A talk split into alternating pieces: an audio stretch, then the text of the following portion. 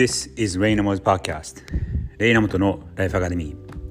皆さんこんにちは。クリエイティブディレクターのレイナモトです。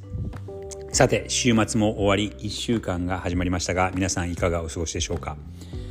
今日のトピックは仕事のリモート化について話してみたいと思うんですが、えー、今日のフォーカスはですねニューヨークのリモート化の現状ということを話そうと思います。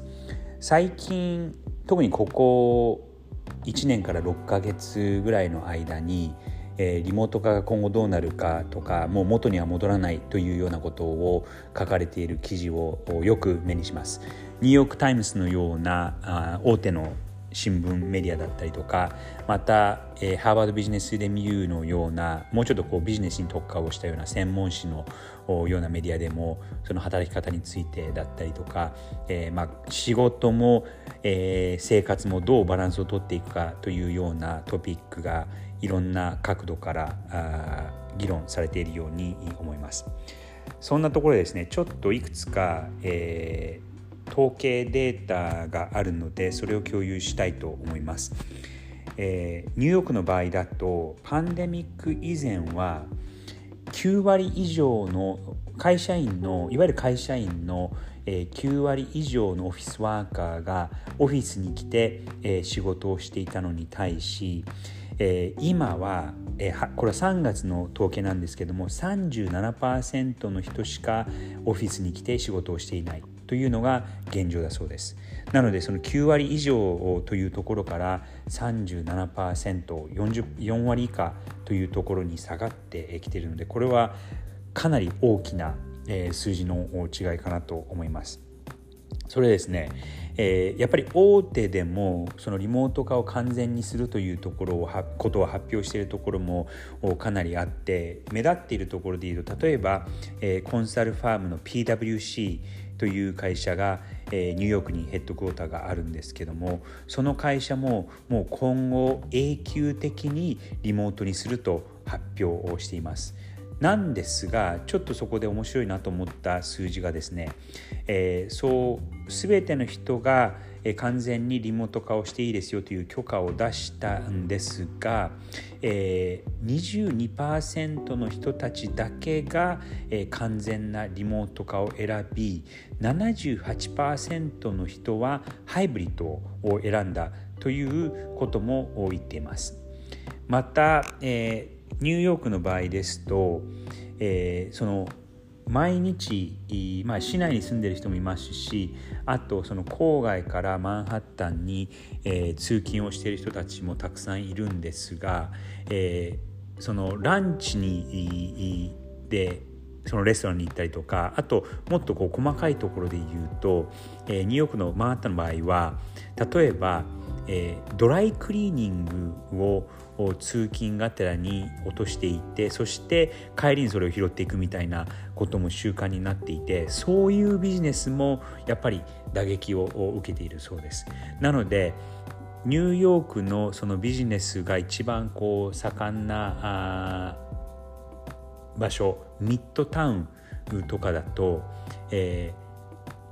3つのお店があったとしたらそのうち1つはもう閉店しまっている。3, 3割の3割のお店が閉店してしまっているということもあるそうです。また、えーニューヨークの場合はその1年間に1人が平均でその会社員のたちが使う金額が1万3000ドルぐらいあったそうなんですけどもそれも、えー、ガクッと下がってその1万3000ドルから今、えー、6730ドル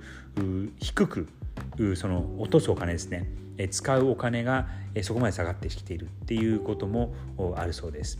ただあの業界によっては、えー、リモートではできるんだけどもオフィスに来て働いてくださいということを反強制的にやっている会社も少なくなく例えば、えー、大手でいうと JP モーガン・チェイスという、えー、これはですねニューヨークで一番大きい、えー、雇用主なんですけどもそこは、えー、その社長のすごく有名な、えー、ジェイミー・ダイモンドという社長がいるんですけどもその方が、えー、もうリモートワークは完全に反対で、えー、オフィスに来て働きなさいっていうことを強く唱えています。ただちょっとその共通して見えるのがそういうことを、えー、トップダウンで言ってる方たちっていうのは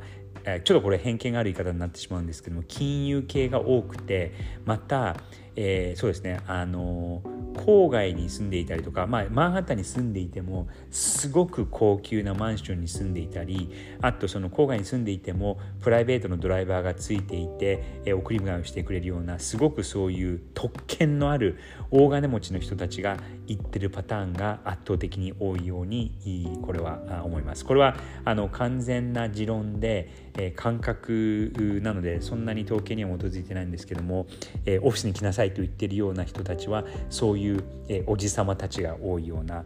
感じもします。ちょっと話を戻すとこのニューヨークのリモート化の現状というのはこれはですねかなりリアルで、えー、まあ、街を歩くと人の数は多いんですけども、えオフィスに行ってみると、え、半分以上はあ空いてしまっているそんなのが今のニューヨークのオフィスのリモート化の現状かなと思います。えー、これ地区によってもかなり違うとは思うんですけどもやっぱり今後の働き方はこれがもう普通になってしまっていて、えーどうやってコラボレーションするかとかどうやってその会社の文化を作るかとかどうやってクリエイティビティを発揮するかというのは大きな課題になっていくかなと思います。ということで今日は、えー、ニューヨークの仕事のリモート化の現状について話してみました。それでは素敵な週1週間をお過ごしください。Have a great week!